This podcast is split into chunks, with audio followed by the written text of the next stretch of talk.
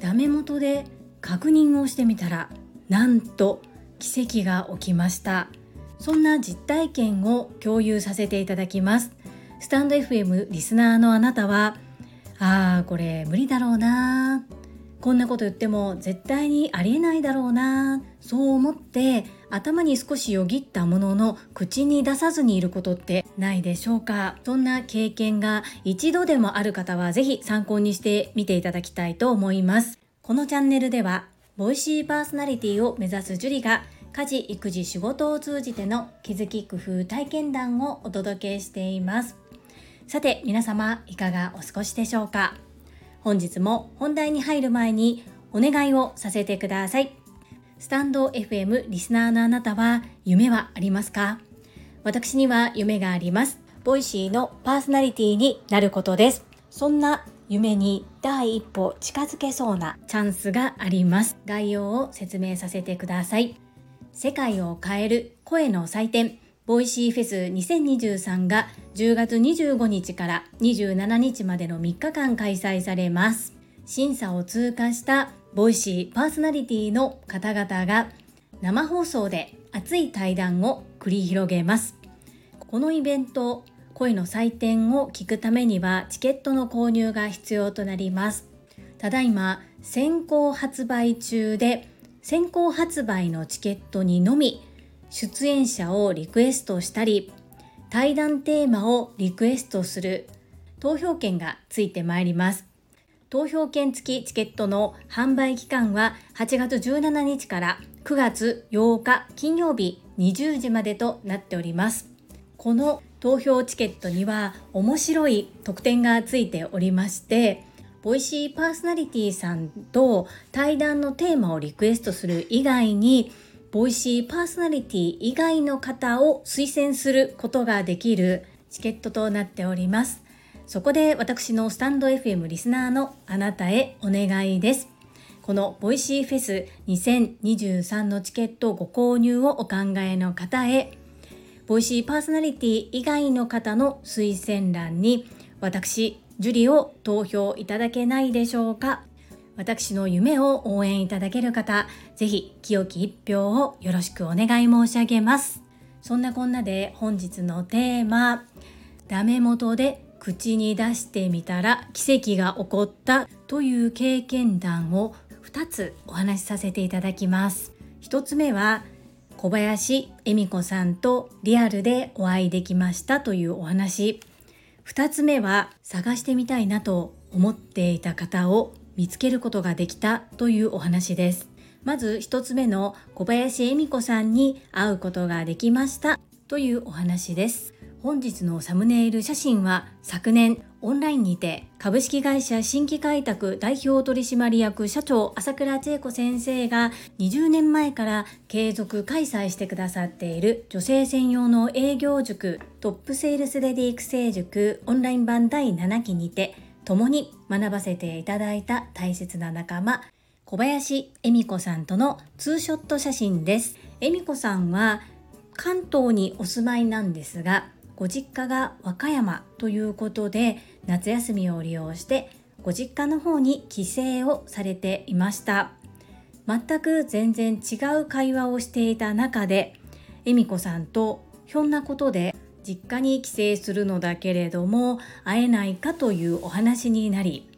予定を確認してみるとなんとお互いの隙間時間がシンデレラフィットしたんですね。本当に驚きました。もうこれは必然ですよね。会うしかないということでお互いの住まいから中間地点にある大阪の難波周辺で会いましょうということだけを決めて約束をしていました。そして会える日が近づくにあたりどこで会おうかなというお話をしている中で難波といえば私がどうしても行ってみたかったところがあったんです。それを恵美子さんにご提案させていただいたところぜひ行きましょうというふうに言っていただきまして私がずっと行ってみたかったスイスホテルで待ち合わせをして私がやってみたかった高級ホテルでお茶を飲む。これを実践することを一緒にしてくださいました。恵美子さんお付き合いくださりありがとうございました。そして私がこのスイスホテルを選んだのには理由があります。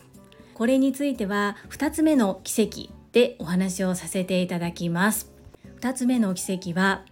探していた方を見つけることができたということです。私のスタンド FM の配信を聞いてくださっている方は Voicy チャンネル世界はあなたの仕事でできているでパーソナリティを務めておられる朝倉千恵子先生の Voicy を聞いておられる方が多いと思います。1年以上前の配信となりますが2022年6月9日配信タイトル人のために何かできないか良い影響を与えられる人になるにはどうすればを考えた人が取った行動とはというタイトルで配信された放送があります。その中では大きく分けて3つのことが語られています。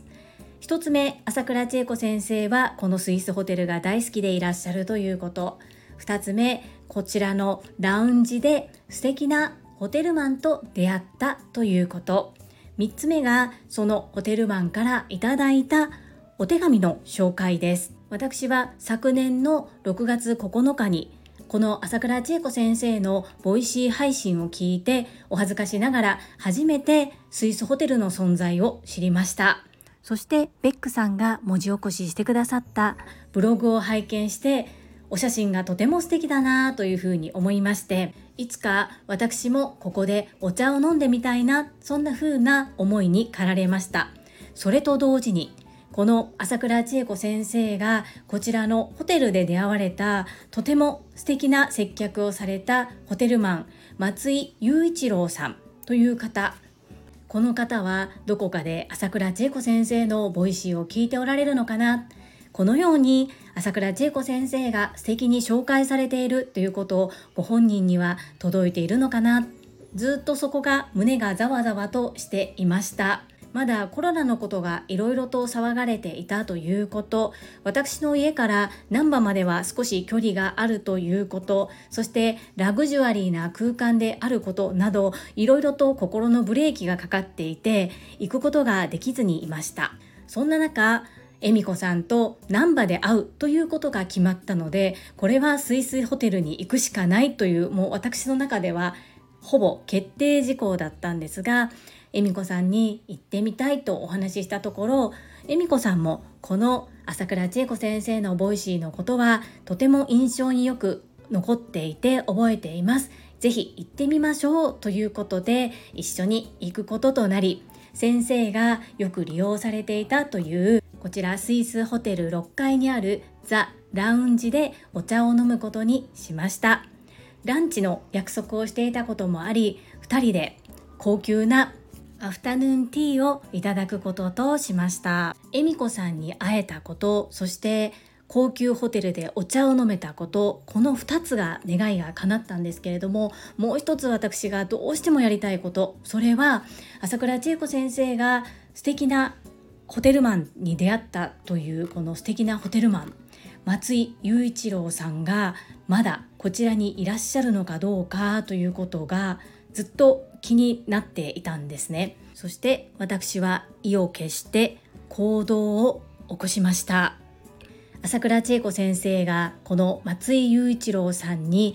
お渡ししたと言われる。朝倉千恵子先生の書籍まず手を挙げなさい。この真っ赤な表紙に赤いジャケットでオールバックの先生のお写真が表紙の書籍を握りしめベックさんが書いてくださったスイスホテルのブログをラウンジでお仕事をされているホテルマンの方に見せながら説明をして松井雄一郎さんがいらっしゃるかどうかというのを聞いてみました。個人情報保護法のこともありますのであまり人の在籍などを聞くのはどうかとも思ったのですがもしそれは答えることができませんという返事であればもうそれは仕方がないなと腹をくくって聞いてみたんですね。するとですねなんといらっしゃったんです。1分も待たないうちにいますので今から電話をします。部署替えがありまして今こちらの部署にはおりませんので少しお待ちくださいというふうに言われました。もうその瞬間恵美子さんと私はえー、本当に？みたいな感じでもう目がまん丸くなって本当に飛び跳ねそうで鳥肌が立ったのは言うまでもありません。そして電話をかけてくださったのですが今いらっしゃる部署がものすごく忙しいということで電話は残念ながら通じませんでした。ですが一旦席を外し1時間後にもう一度戻ってみたのですがやはりお忙しくて電話がつながらない状態でした。ですがまだスイスホテルにいらっしゃるということが分かっただけでもとっても嬉しかったです。このまだスイスホテルにいらっしゃるという表現なんですが私のこの配信をよく聞いてくださってコメントもたくさんいただける石垣島のまみさんがホテル関係者の方でいらっしゃるんですがまみさんからお話を聞く限りではホテル業界は人の移動が激しいそうです。朝倉千恵子先生がお話しくださったエピソードは14年以上前のお話ですのでいらっしゃらないことの方が自然と言えるぐらいの確率だったと思います。ですがいらっしゃるそうなんです。このお返事をいただいた時に今回残念ながらお会いすることはできませんでしたし朝倉千恵子先生の Voicy を聞いていただくことはできなかったんですけれども今も変わらずスイスホテルでお勤めでいらっしゃるということが分かってなんだか自分事のようにものすごく嬉しかったです。近い将来朝倉千恵子先生と松井雄一郎さんが再会できたらいいなそんな風に思ってしまいました。いかがだったでしょうか？一つ目は恵美子さんと奇跡的に隙間時間がシンデレラフィットしたという奇跡。2つ目はスイスホテルにて14年以上前に朝倉千恵子先生が出会った素敵なホテルマンを探すことができたという奇跡。どちらも私が口に出さなければ願わなかったことです。ダメ元でいいから口に出して言ってみようというふうに強く思えた2つのエピソードをご紹介させていただきました。2022年6月9日配信の朝倉千恵子先生の Voicy の URL 並びに文字起こしをしてくださったベックさんのブログどちらも概要欄に URL を掲載しておりますのでぜひ合わせて見て聞いていただけると嬉しいです。よろしくお願いいたします。この配信が良かったなと思ってくださった方はいいねを、継続して聞いてみたいなと思っていただけた方はチャンネル登録をよろしくお願いいたします。そして皆様からいただけるメッセージが私の励み、そして楽しみです。コメントをいただけたり、各種 SNS で拡散いただけると私とっても喜びます。どうぞよろしくお願い申し上げます。ここからはいただいたメッセージをご紹介いたします。第732回お祝い祝1周年365日連続配信おめでとうございます。こちらにお寄せいただいたメッセージです。ST のまみさんからです。樹里さん、貴重な枠とお時間を使ってこのような素敵な配信をしてくださりありがとうございます。スタイフにチャレンジできたからこそ、樹里さんとより深くご縁ができました。本当にたくさん応援してくださり、サポートしてくださり、感謝感謝です。今後とも末永くよろしくお願いいたします。ST マミマミメッセージありがとうございます。この度は本当におめでとうございます。職場環境も変わりますし、これからまた新たな学びも増えてくると思います。お体だけには十分注意してくださいね。そして私の大好物応援をありがとう感謝というふうに言ってくださりとっても嬉しいですありがとうございますこちらの方こそ今後とも末永くよろしくお願い申し上げます。続きまして、石垣島のまみさんからです。樹里さんおはようございます。石まみぴです。まみさんのいいとこのアウトプットありがとうございます。全部が全部大きく同意です。特にうなずきすぎで首がもげた箇所は素直で勤勉な方のところ人一倍学びをコツコツされ先生や周りの先輩の教えを素直に取り入れられる私が知っている TSL メンバーでもダントツ学びガールいやレディーです。これからもマミさんを応援しつつ私も負けずと邁進してまいります。石垣島のまみさん、メッセージありがとうございます。本当に全部大きく同意してくださってとっても嬉しいです。そう本当に人一倍学びをコツコツされ素直で勤勉でいらっしゃいますよね。そして石垣島のまみさんも ST まみまみの行動言動でかなり影響を受けられたのではないかと思います。あれだけ運動はなぁとおっしゃっていたのに K-POP にトライされたりカモさんに会うために毎日毎日怪我をしても筋トレに励んだというところはかなり刺激を受けてのことだったと思います。本当に同期にマミさんみたいな方がいるっていうのは刺激になり私たちも頑張ろうという元気や勇気をいただけますよね。マミピー一緒に精進してまいりましょう。メッセージありがとうございます。続きましてひろぴょんさんからです。ジュリさんこんにちは。ジュリさんもマミさんもこの1年で大きく変化されましたよね。このコミュニティの末席でこっそり拝見させていただいていても感じるほどです。TSL トラファミリーは最強ですね。ひろぴょんさん、メッセージありがとうございます。ひろぴょんさんも変わられましたよね。最初は朝倉千恵子先生の Voicy のサイレントリスナー、そして私のスタンド FM の配信もサイレントリスナーでいらっしゃったにもかかわらず、コメント、朝倉千恵子先生の Voicy へも私のスタンド FM にも書いてくださるようになりました。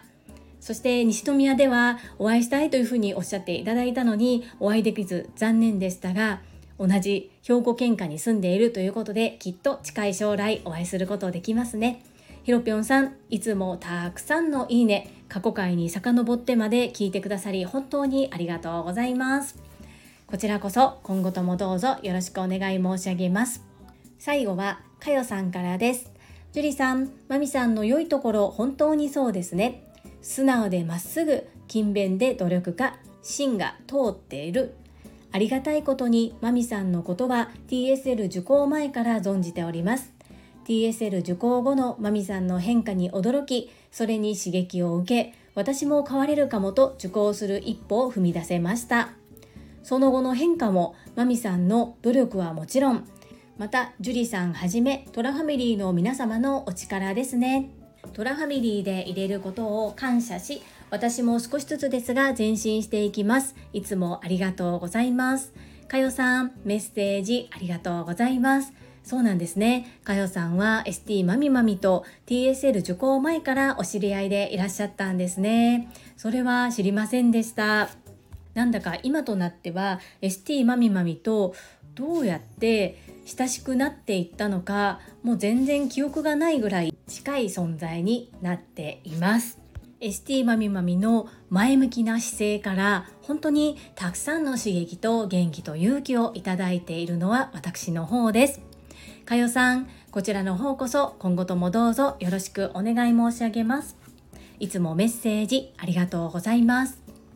はいいただいたメッセージは以上となります。皆様本日もたくさんのいいねやメッセージをいただきまして本当にありがとうございます。とっても励みになっておりますし、ものすごく嬉しいです。心より感謝申し上げます。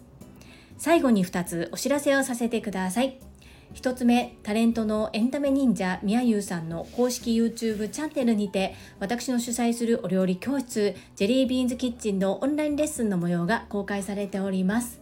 動画は約10分程度で事業紹介自己紹介もご覧いただける内容となっております。概要欄にリンクを貼らせていただきますのでぜひご覧くださいませ。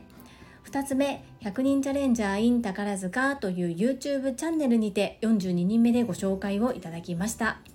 こちらは私がなぜパラレルワーカーという働き方をしているのかということがわかる約7分程度の動画となっております。こちらも概要欄にリンクを貼っておりますので、合わせてご覧いただけると嬉しいです。どうぞよろしくお願い申し上げます。それではまた明日お会いしましょう。素敵な一日をお過ごしください。スマイルクリエイター、ジュリでした。